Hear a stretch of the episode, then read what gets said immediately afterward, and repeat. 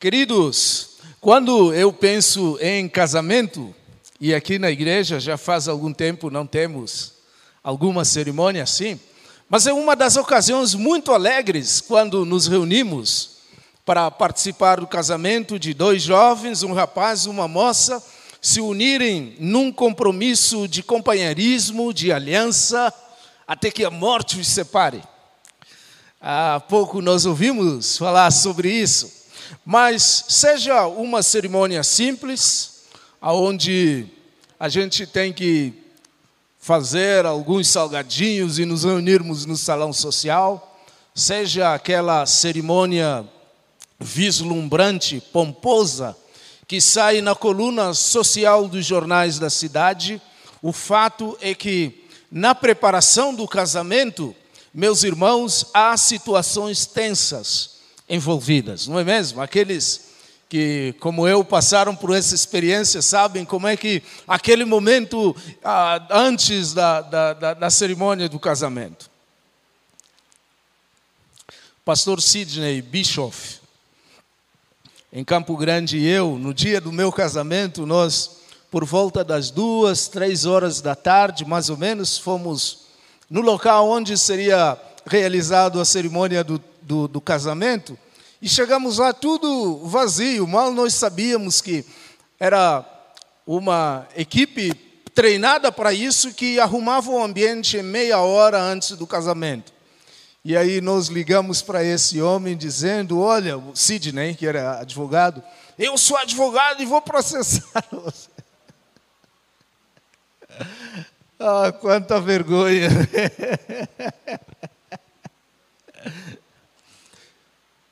Mas não é mesmo? Cerimônia de casamento traz algumas tensões que a gente não consegue imaginar. Eventualmente, ou quase sempre, eu tenho que fazer aconselhamento prenupcial com os jovens da nossa igreja quando eles vão se dar em casamento.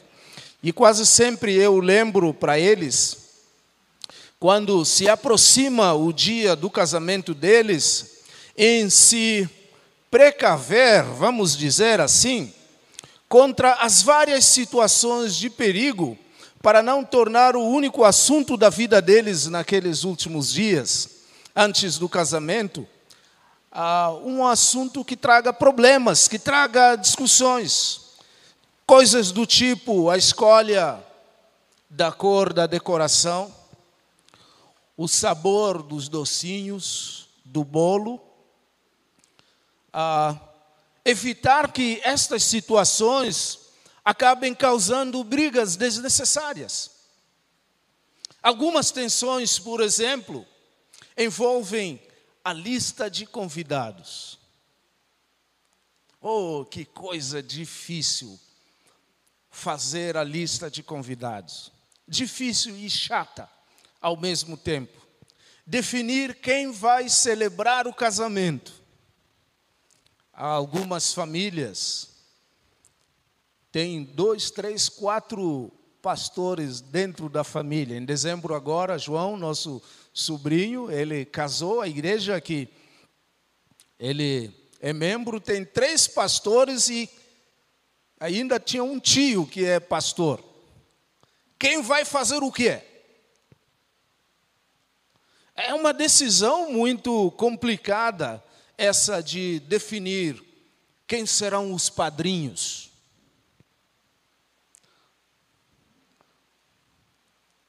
Não, não, tem que ser os tios, os meus tios, tios da noiva e do noivo.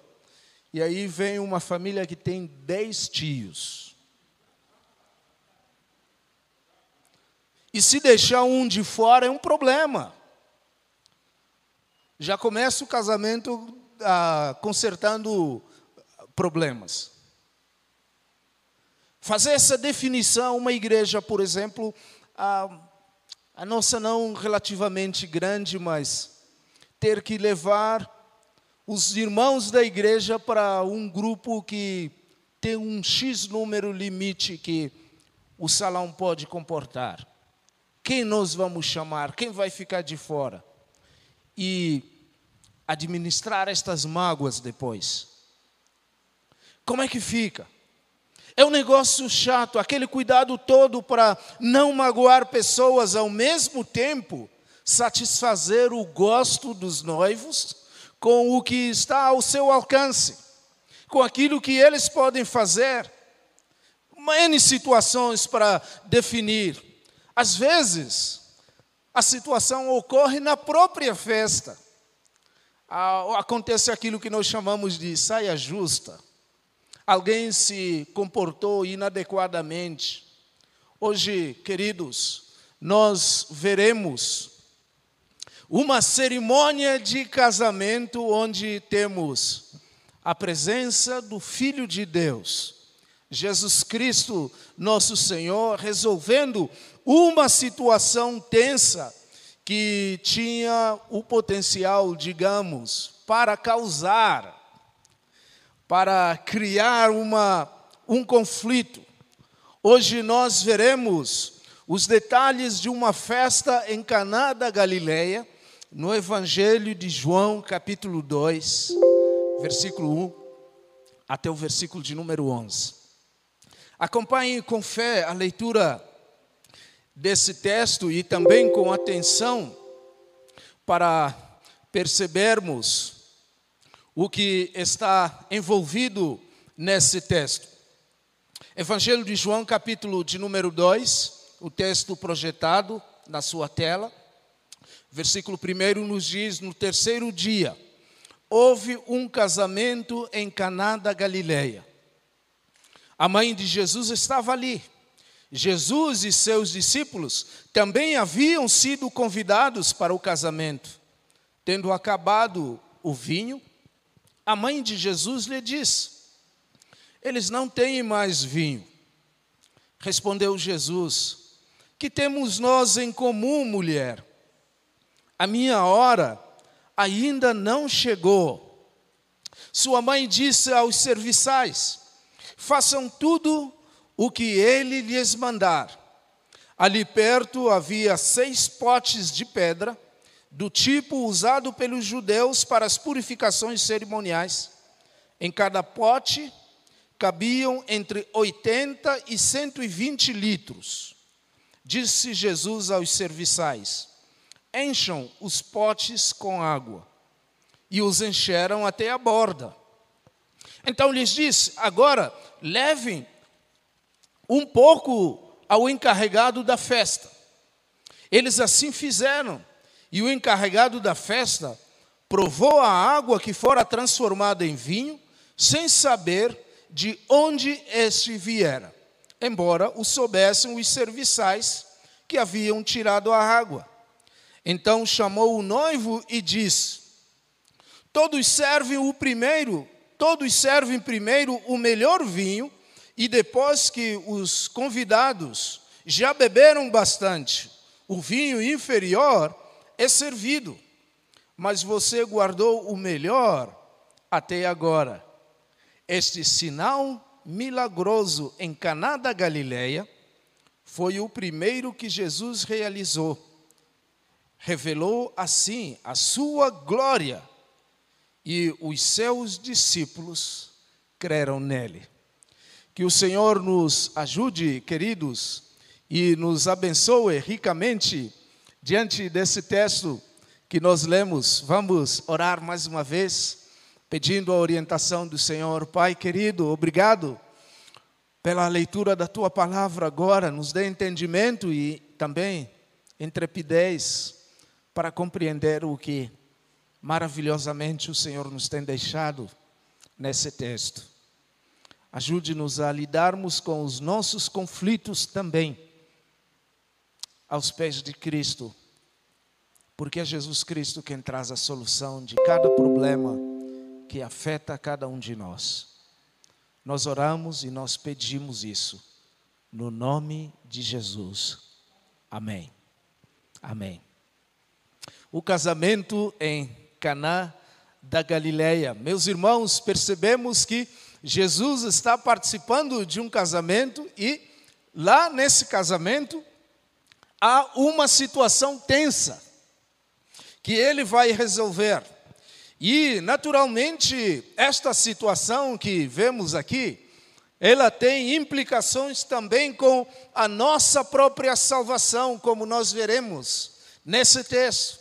Em resumo, nós estamos mostrando de que Jesus ele começa o seu ministério, Jesus Cristo começa o seu ministério mostrando e transformando a água em vinho, mas sinalizando especialmente o que ele vai fazer lá no final do seu momento aqui em vida, a sua morte na cruz. É isso. Durante três anos, ele vai fazer o ministério, ele vai trabalhar. E esta é a, o milagre primeiro, é o sinal público primeiro que ele vai fazer e vai desenvolver. Mas o objetivo não é tanto mostrar ou fazer milagres e curar pessoas e assim adiante. Não, o objetivo é mostrar por que, que ele veio. Ele é o Salvador, ele é o, o, o, o, o Messias prometido no Antigo Testamento. Então, nós queremos observar algumas verdades, pelo menos três delas, eu quero apontar aqui para atentarmos a elas, que esse incidente em Caná pode nos ajudar a compreender. Primeira verdade é que em situações de dificuldade, situações de tensão, situações de conflitos, nós temos que aprender a ouvir a Jesus, a descansar em Jesus, a nos voltarmos para Jesus e fazer o que Ele manda. O texto que nós lemos, versículo 1 até o versículo de número 5, ele diz isso. Nos diz que no terceiro dia, que terceiro dia, da onde está começando a contagem? Claro que a contagem está começando ali. No capítulo 1, você lembra quando Natanael finalmente chegou a Jesus? E Jesus diz: Olha, eu te vi quando você estava lá debaixo da figueira. Você lembra desse texto? Então, três dias depois deste acontecimento, Jesus ele é convidado para uma festa de casamento. Nossa história, ela se passa numa pequena cidade chamada Caná da Galileia. Maria, a mãe de Jesus, embora o seu nome não, se, não esteja mencionado aqui no nosso texto, ela está dentre as convidadas ou dentre os convidados. A essa altura, possivelmente, Maria, mãe do nosso Senhor, ela devia ter algo em torno de 45, 50 anos de idade, mais ou menos. Alguns estudiosos, eles sugerem que talvez Maria ela estivesse ela mesma envolvida no planejamento, na organização da festa do casamento. Isso porque alguns detalhes que o texto apresenta Somente alguém que está dentro do planejamento poderia saber, como, por exemplo, a ideia de dizer: olha, meu filho, o vinho não vai dar para todos. É. Tinha que ter algum conhecimento a respeito do que estava acontecendo. Não temos informações de quais eram os critérios utilizados na preparação de casamentos naquela época, mas sabemos que Jesus Cristo e a sua turma, os seus discípulos, eles também foram chamados e estão presentes ah, nesta festa de casamento. Pelo menos uma pessoa a gente pode perceber que não está presente. Quem é? José, marido de Maria e pai do nosso Senhor e Salvador, Pai terreno aqui, ah, e pai de Tiago, e pai de outros filhos de José e Maria. Ele não está aqui presente. Pelos cálculos, alguns estudiosos sugerem que José já devia ter passado dos 60 anos, e naquela época, a esperança de vida. É, não tínhamos o IDH que nós temos hoje para estudar a capacidade de quantos anos uma pessoa vive. No Brasil são 72 anos, vírgula poucos, a dois, três, a expectativa de vida. Mas ah, não podemos ah, mensurar qual era a expectativa de vida no mundo em que o nosso Senhor nasceu, na época em que ele nasceu. De qualquer forma, nós sabemos que naquela época na, a expectativa de vida não era não era tão grande assim. Não era maior do que 60 anos. E no final do Evangelho de João, nós veremos o nosso Senhor chamando o discípulo amado, João, o autor deste evangelho e também das cartas de João e do Apocalipse, pedindo para que João cuidasse de Maria. Lembra dessa cena? Senhor Jesus pedindo para que cuidasse de sua mãe. Pois bem, esse pedido de Jesus seria desnecessário se José ainda estivesse vivo. Então, possivelmente, essa é uma das informações e orientações que nos ajudam a pensar que, a essa conjuntura, é possível que José já estivesse ah, morto e, portanto, Maria a mãe do nosso Senhor, uma viúva.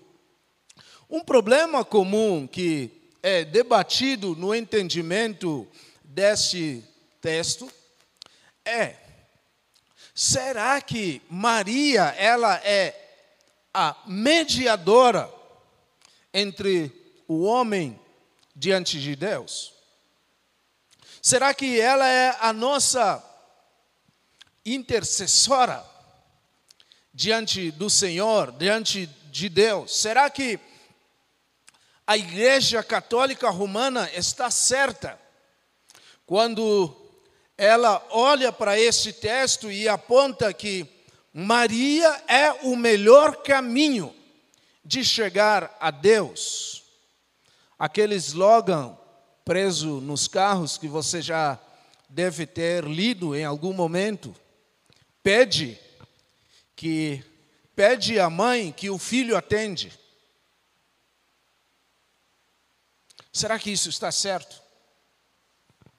Será que temos acesso diante de Deus por meio de Maria?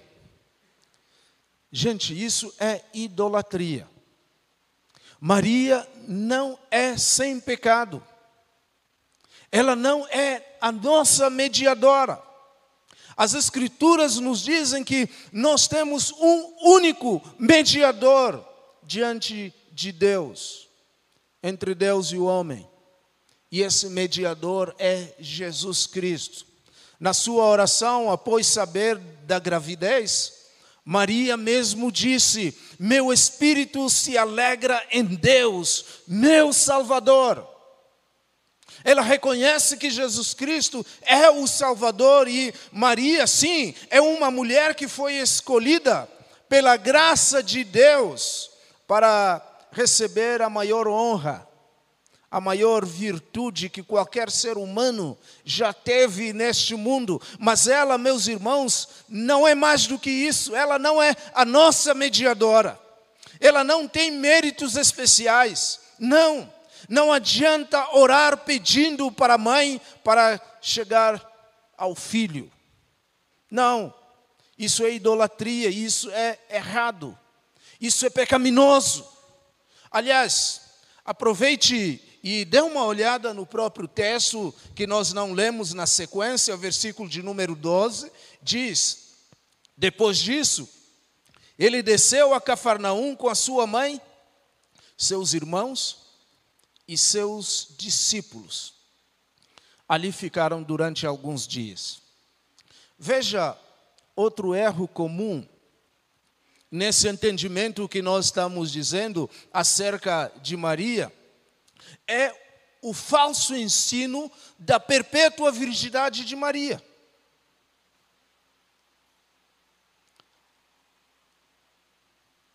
Jesus teve irmãos.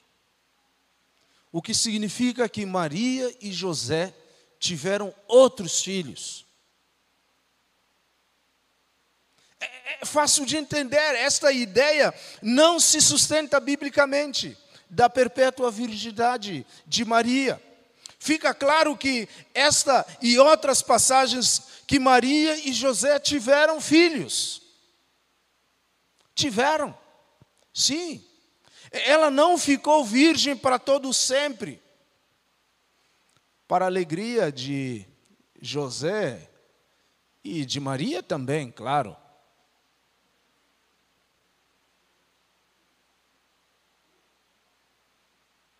Só nesta leitura nós já tiramos algumas dúvidas muito claras, ah, que tem a ver com idolatria, que tem a ver com a necessidade de compreendermos e confiarmos nossa vida no Salvador único, unigênito, Jesus Cristo. E diante dessa situação tensa, no casamento onde Jesus estava, Maria conta um problema para Jesus. E ela diz: Olha, o vinho está acabando.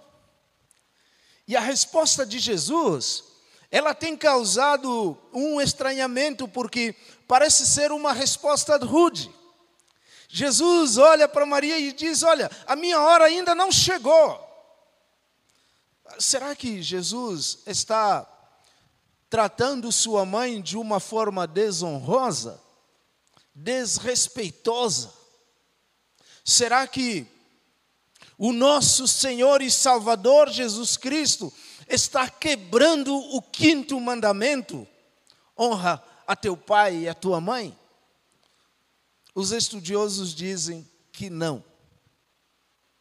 Não é uma quebra desse mandamento, não é uma resposta desrespeitosa, do tipo: a mãe pede para o filho adolescente cuidar da louça, lavar a louça, e diz: vou lavar coisa nenhuma. Não, não é isso. Não é isso que está aqui nesse texto. O texto nos diz que, e os estudiosos nos ajudam a compreender, que nós não temos o equivalente exato para essa expressão que Jesus diz: olha, a minha hora ainda não chegou. De qualquer forma, Jesus não está sendo rude, Jesus não está sendo desrespeitoso para com sua mãe a minha hora ainda não chegou. O que é que quer dizer isso? O que é que Jesus está dizendo aqui no versículo de número 4? O que quer dizer isso? Talvez pensássemos a hora do início do ministério de Jesus em fazer milagres, em curar e ah, fazer coisas fenomenais e parece que Maria está forçando a barra para que Jesus comece logo esse ministério. Será que é isso? Não soa estranho para você? Será que é isso? Olha, essa expressão, a minha hora ainda não chegou, no Evangelho de João, essa é uma expressão, preste atenção, inclusive você que está em casa. A minha hora ainda não chegou.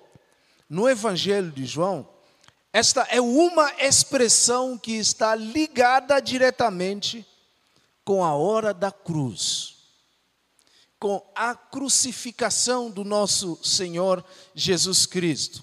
É uma referência à sua morte, ao seu sofrimento, à sua morte como culminação da sua hora.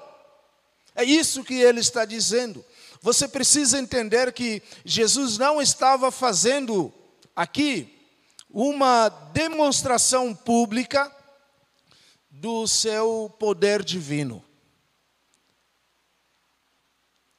da habilidade de transformar água em vinho, de curar cegos, paralíticos, de fazer a tempestade parar. Não, não é isso que ele está preocupado aqui. Jesus, ele vai resolver uma situação que pouca gente percebeu que está acontecendo. Bem pouca gente. Na leitura do texto, você percebe que As únicas pessoas que compreenderam o que está acontecendo, nem o noivo sabe do que está acontecendo. O mestre, a sala, aquele cerimonialista, ele não ficou sabendo do que está acontecendo. O noivo não ficou sabendo do que estava acontecendo. Os únicos que tomaram conhecimento foram a mãe do nosso Senhor, Maria. Ela sabe, olha, o vinho está acabando. Quem mais? Os serviçais. Por quê? Porque Maria chegou para os serviçais e disse: Olha, obedeçam tudo quanto ele vos mandar fazer.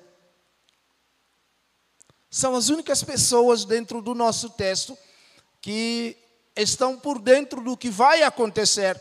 Esta é uma atitude de uma mulher de fé. Meus irmãos, enquanto cristãos, todos nós devemos fazer o que essa mulher nos manda fazer, versículo de número 5.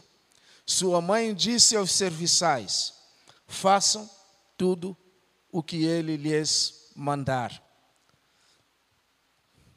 A ênfase não está em Maria, porque não é ela que vai resolver o problema. Quem vai resolver o problema é Jesus. A ênfase nunca é em Maria. Não somos salvos pela Maria, somos salvos por Jesus. A ênfase é sempre na pessoa do nosso Senhor e Salvador Jesus Cristo. Esse conselho, meus irmãos, ele segue válido hoje ainda. Queridos, a vida tem problemas. E quantos problemas? Situações difíceis. Há coisas que a gente fica sem saber como resolver, como agir. A gente não sabe como trazer solução e Maria, sabiamente, ela nos ensina uma grande verdade aqui. Faça o que Jesus está mandando fazer. Obedeça. Mas como saber o que Jesus está mandando fazer? Talvez você pergunte, Sim. Primeiro, porque este livro, a Bíblia Sagrada, nos ensina como obedecer ao que Jesus nos manda fazer. O Espírito Santo que habita em nós, se você é crente, o Espírito Santo habita em você. E um dos ensinamentos, uma das responsabilidades do Espírito Santo é nos ensinar a toda verdade. E eu ainda diria que nós aprendemos através da Bíblia, através do Espírito Santo, mas também aprendemos a ouvir Deus, sabe, através de quê? Através de homens e mulheres de fé. Homens e mulheres que você e eu conhecemos, que andam com Deus, que têm os princípios da palavra de Deus como conduta de suas vidas e que, se você os buscar, seguramente eles vão dar um conselho sábio, baseado não nas suas impressões e achômetros, mas baseados no que realmente Deus tem a, a, a ensiná-los. Queridos, é importante, estranhamente, eu vejo muitos crentes confusos acerca de tomada de decisões e que caminho seguir. Simplesmente eles não conseguem encontrar o conselho de que Jesus diz. Eles não conseguem obedecer o que Jesus manda fazer, seja acerca de com quem eu vou me casar,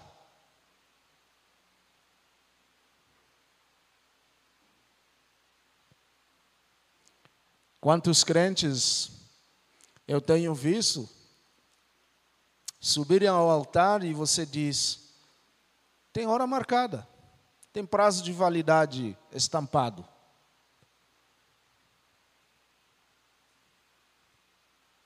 Por quê? Porque um ou ambos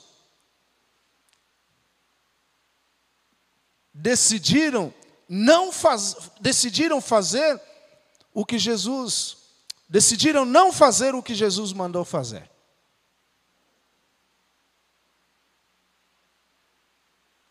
Seja um conselho para um emprego,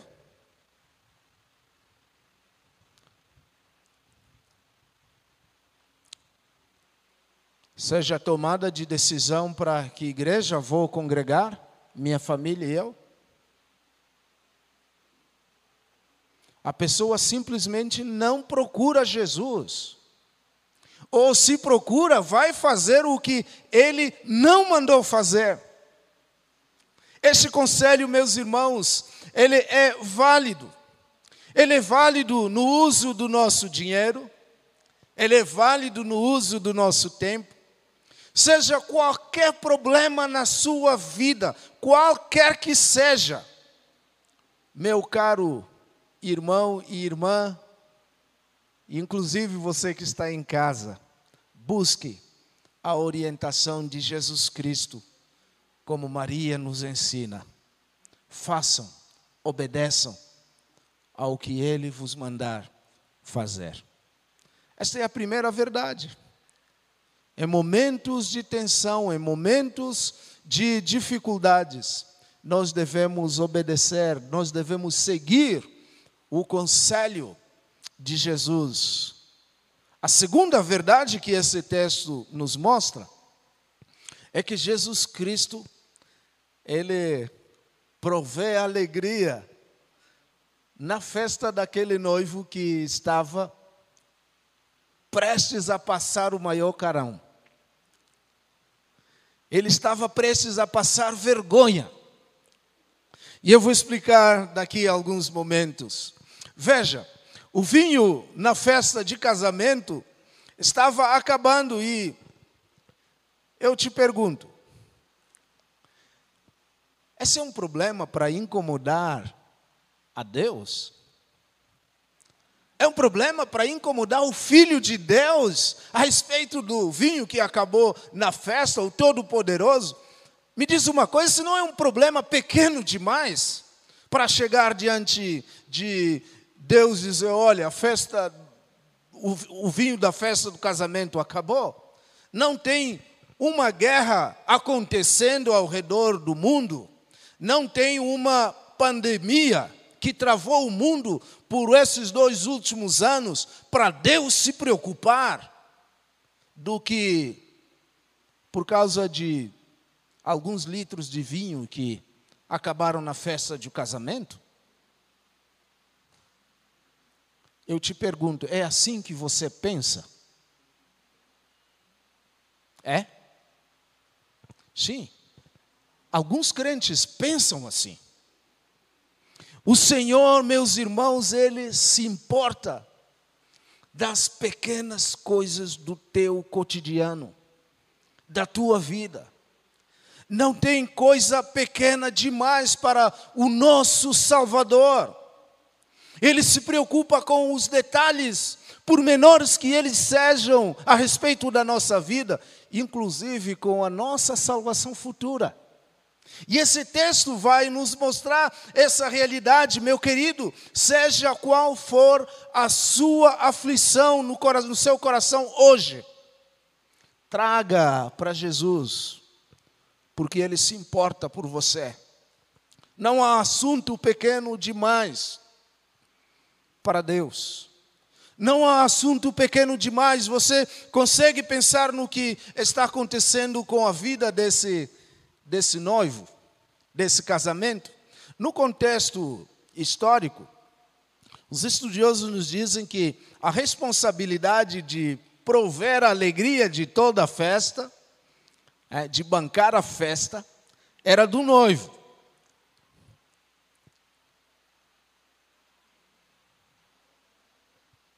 Darcy teria se safado, né? Três filhas. É? Sofri. A responsabilidade era do noivo. E, e, as, e as festas de casamento naquela época elas podiam levar até uma semana de festejar. Muito caro. E, e essa responsabilidade toda o noivo tinha que bancar. Agora, imagine a péssima impressão para a família da noiva. Este cara que escolheu a minha filha para o casamento, nem a festa do casamento ele consegue bancar. Adivinha o que vem pela frente?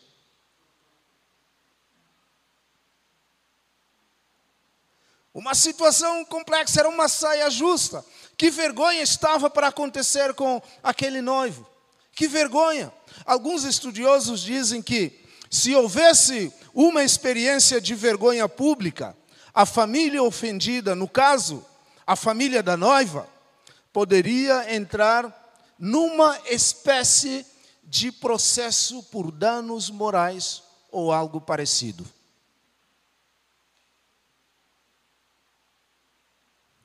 Ele estava aflito, estava perdido. Mas o que é que o texto nos mostra? Versículos de número 6 até o versículo 10. Jesus está presente na festa e ele vai resolver esse problema. Ele vai transformar a água em vinho. Os detalhes ah, dispensam toda explicação. Como é que ele vai fazer? Ele pega as vasilhas que toda família ah, na, na, no mundo da época tinha em sua casa várias vasilhas para colocar a água, porque a água era usada para purificação, e você deve lembrar que a purificação no contexto judaico era algo muito importante. A pessoa chegava na sua casa para visitar, você tinha que lavar os pés. Né? João capítulo 13 vai nos mostrar isso, porque tinha todo o simbolismo do Antigo Testamento presente a respeito da purificação. E entenda que Jesus não está fazendo algo que não é possível a você e eu fazermos somente porque Ele está transformando a água em vinho. Entenda que Ele está fazendo o que ninguém mais pode fazer. É isso que Ele está mostrando. Esta é uma ação sobrenatural que o Deus homem vai fazer e somente Ele, ninguém mais, pode fazer transformar a água em vinho. Jesus não está colocando secretamente um pó misterioso dentro da vasilha para transformar a água em vinho, fazer um suco daquele que nós chamamos de pó da morte.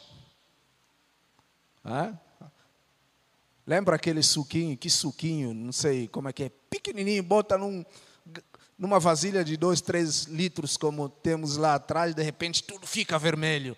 É, como é que consegue fazer isso? Não sei. E colocando isso secretamente. Não, não é isso. É água mesmo. E não foi, ou não houve nenhum acréscimo a nada para transformar esta água. Não é uma farsa, não é um truque que Jesus está fazendo. Veja que o encarregado da festa, alguém que nós chamaríamos hoje de cerimonialista, ele está acostumado a lidar com festas. Ele sabe tudo sobre festas. Alguém que entende de vinhos. Alguém que entende da qualidade de tudo que é ofertado no casamento. Os especialistas dizem que naquele dia Jesus deve ter feito algo em torno de 500 a 700 mil litros de água que se transformou em vinho. A gente não sabe se ele fez tudo isso porque havia muita gente no casamento ou se Jesus fez até haver excedente para que aquele noivo coitado que já estava em apuros tivesse um excedente de vender para ter as primeiras despesas da vida de lua de mel, por exemplo, nós não temos aquela tradição de cortar a gravata. Lembra? É? Corta a gravata e talvez alguma coisa assim depois da festa. Então eh, o excedente seria vendido e os noivos tinham com que se organizar ah, nos primeiros meses de casamento. Nós não entendemos. De qualquer forma, o cerimonialista, nos diz o texto, ele fica surpreso, ele fica admirado. Por quê? Porque o costume da época, primeiro, é servir o melhor vinho. Depois que as pessoas já estão mais ou menos, qualquer coisa serve. Entendeu, né? E Jesus faz diferente. Queridos, o Senhor Jesus, ele ele ama festas. Por isso aproveite. Ah, não, é muita coisa para Deus se preocupar comigo. Bobagem. Tire esse pensamento da sua mente, da sua cabeça. Deus se importa de você. Deus gosta de você. Deus é capaz de, ao mesmo tempo que Ele atende às outras necessidades ao redor do mundo e com os seus irmãos, cuidar de pequenos detalhes acerca de você.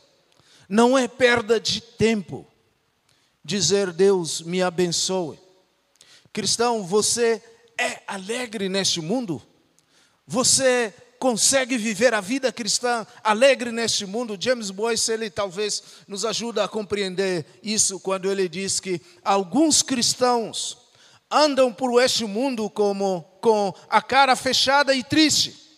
Quando eles veem alguém que está se divertindo, imediatamente suspeitam que a fonte da diversão deles seja ilegal, imoral ou algo que engorda.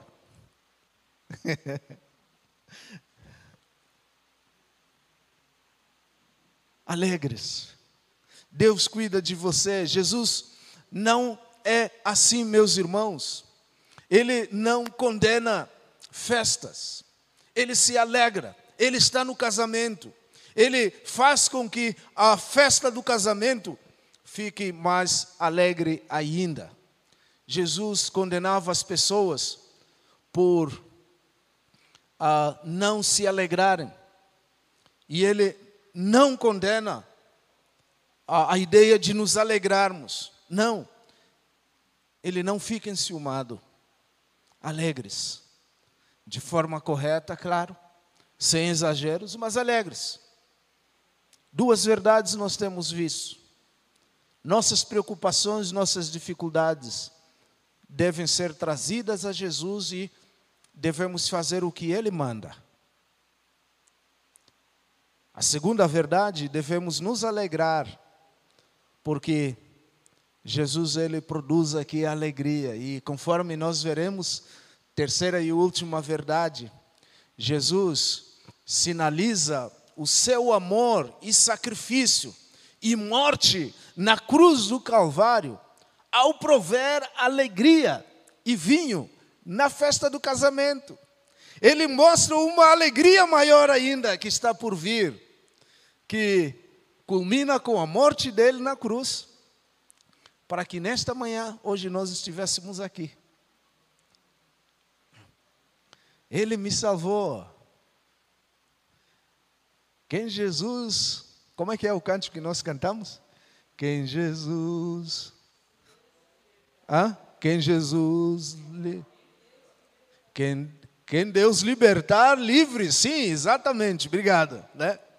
Livre, finalmente livres, alegres para sempre, em Jesus Cristo. Versículo de número 11 nos diz que este sinal milagroso em Caná da Galileia foi o primeiro que Jesus realizou. Queridos, o milagre aqui aponta para algo maior que está para acontecer. Esse milagre da transformação da água em vinho, ele em si mesmo não é tudo. Ele está mostrando para algo maior ainda, assim como Jesus guardou o melhor vinho para o final da festa. E não, primeiramente, o melhor vinho, mas depois da festa, o melhor vinho. Deus guardou o melhor para a vinda do próprio Filho de Deus no final. Como é que isso ah, pode ser entendido? Em primeiro lugar, o poder da divindade de Jesus. Nós já falamos de que esse milagre não é um truque, não é uma mágica, não, é um milagre mesmo. Você deve lembrar que um anel de ouro colocado no dedo esquerdo é um sinal que aponta para algo que vai além do anel, além desta aliança. Esse anel, esse anel, esta aliança, ele aponta que em algum lugar no mundo tem uma pessoa que é a carne da minha carne. Agora, obviamente, esse sinal não é a Sandra.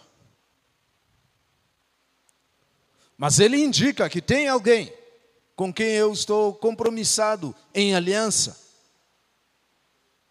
Da mesma forma, nós estamos vendo algo que nenhum ser humano é capaz de fazer. Tente fazer hoje à tarde, se você quiser.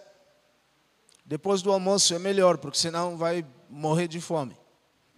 Transformar a água em vinho. É algo que nós não conseguimos. Simples assim. Em segundo lugar, o que nós estamos aprendendo aqui nesse texto é que o velho está sendo trocado pelo novo. Nova aliança. Podemos lembrar a parábola lá dos odres, os odres antigos com os novos.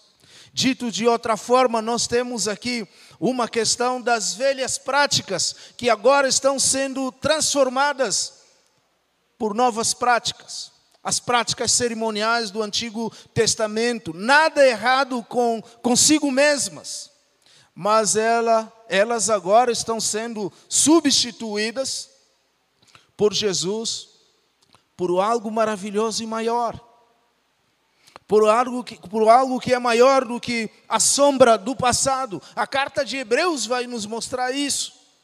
O, o Senhor Jesus mostra que a limpeza da água servia apenas para transformar o exterior, ela nunca transformava o interior. Mas que o Senhor Jesus, ele vai falar em certa ocasião com os fariseus de que não é o que vem de fora que corrompe o homem, e sim a corrupção vem de dentro do homem. Podemos lembrar tudo isso, e Jesus está mostrando aqui, meus caros, que o seu poder em transformar da água, da purificação, da água em vinho, ele é capaz de mudar a própria essência, e a própria essência, isto é, mudar o interior, mudar a vida. E eu pergunto para você, não é isso que aconteceu com você e comigo? No dia, a partir do dia em que nós entendemos a necessidade de que Jesus Cristo é o nosso Salvador. E que a partir daquele dia começou um processo de transformação na nossa vida. E então por isso que aqueles que nos conheceram antes da conversão, tempos depois, eles dizem: ah, é o fulano de tal. Nossa, como ele mudou da água para o vinho, entendeu? Não é isso que Jesus Cristo faz em nós? Não é esta transformação que Ele promete fazer, Ele é capaz de mudar a própria essência, Ele de fato tem poder para purificar, para mudar, para transformar o nosso interior em uma sombra do que Ele faz conosco quando Ele salva homens e mulheres ao redor deste mundo. A gente fala com tranquilidade de que Ele mudou a minha vida. Isso não é hipocrisia, meus irmãos, isto não é triunfalismo. De fato, quando em Jesus nós estamos, nós fomos transformados. Em terceiro lugar, esse ensinamento vai nos mostrar de um casamento maior que vai acontecer. Jesus Cristo com a sua noiva, a sua igreja. Esse é um tema presente no Antigo Testamento e muito importante a ideia de que Deus seria o noivo protetor, queria se casar com a sua noiva, outrora prostituta. Você lembra desse livro? Como é que se chama o livro do Antigo Testamento? Nós temos o nosso baterista aqui, né? Oséias.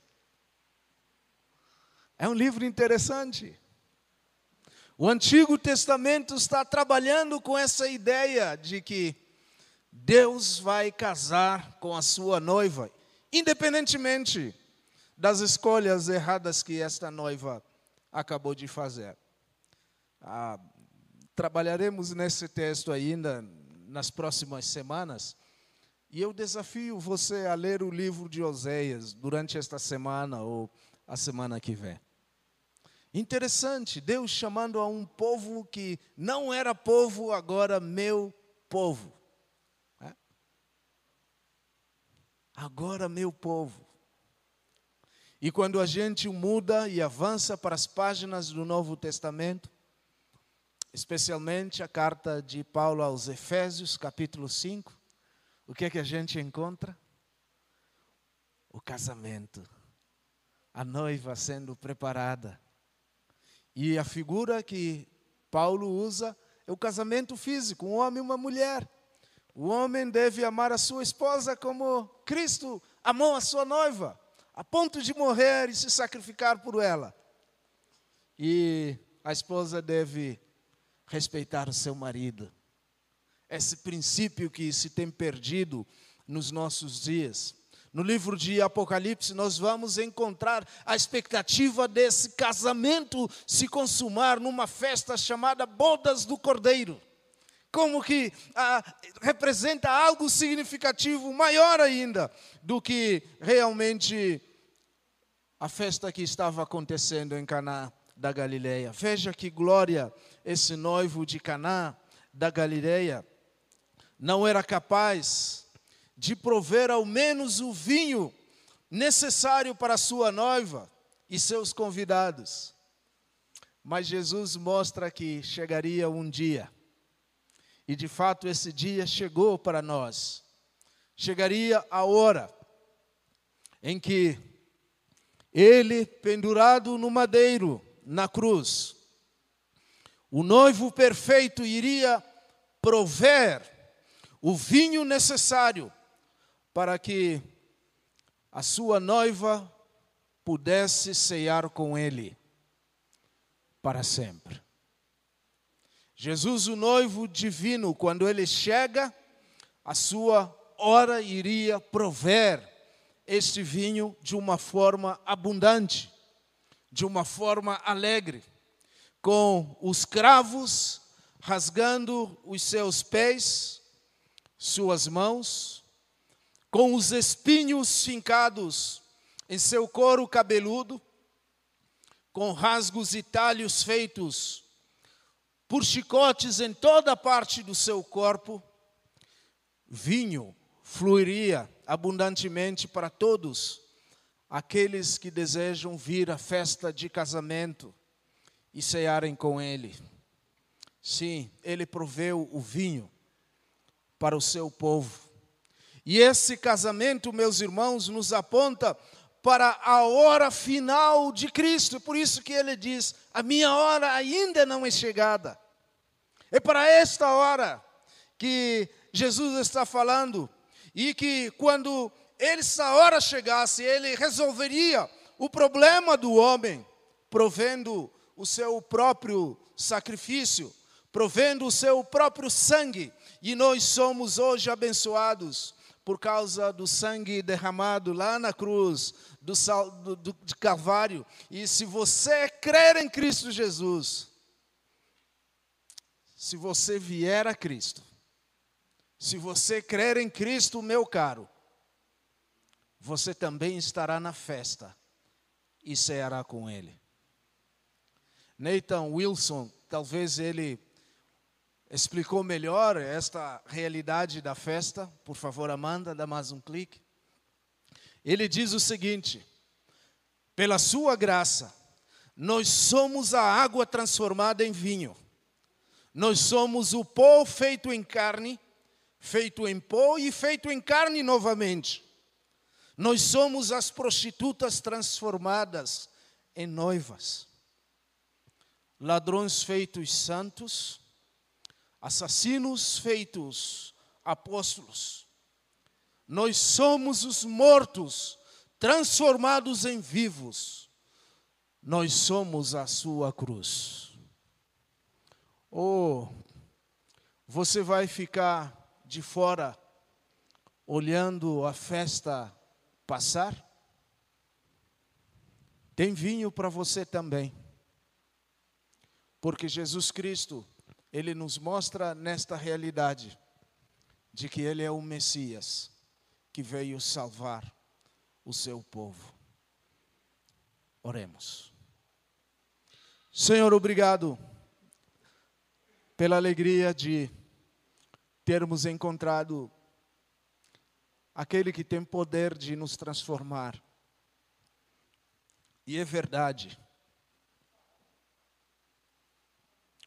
O apóstolo Paulo também nos ensina isso, que outrora nós fomos prostitutos, nós fomos alcoólatras, nós fomos idólatras, fomos mentirosos, feiticeiros, fomos tudo o que o Senhor odeia e abomina porque é pecado.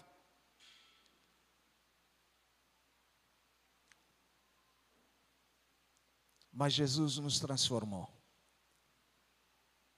Como na transformação da água em vinho, o Senhor tem começado uma grande obra em cada um de nós. E ajude-nos, Senhor, nesse exercício que envolve perseverança, que envolve crescimento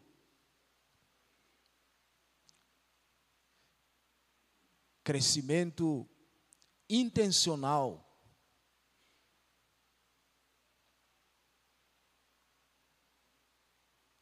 Que envolve passarmos da fase de menino para adulto. Oh Deus, ajude-nos. Ajude-nos a vivermos o dia de hoje como se fosse o nosso último dia para a consumação do casamento que o nosso noivo, Jesus Cristo, está para completar com a sua noiva, a igreja, na sua vinda. Nos ajude, Deus, e nos transforme. No nome de Cristo nós oramos e nós adoramos e agradecemos. Amém. Amém.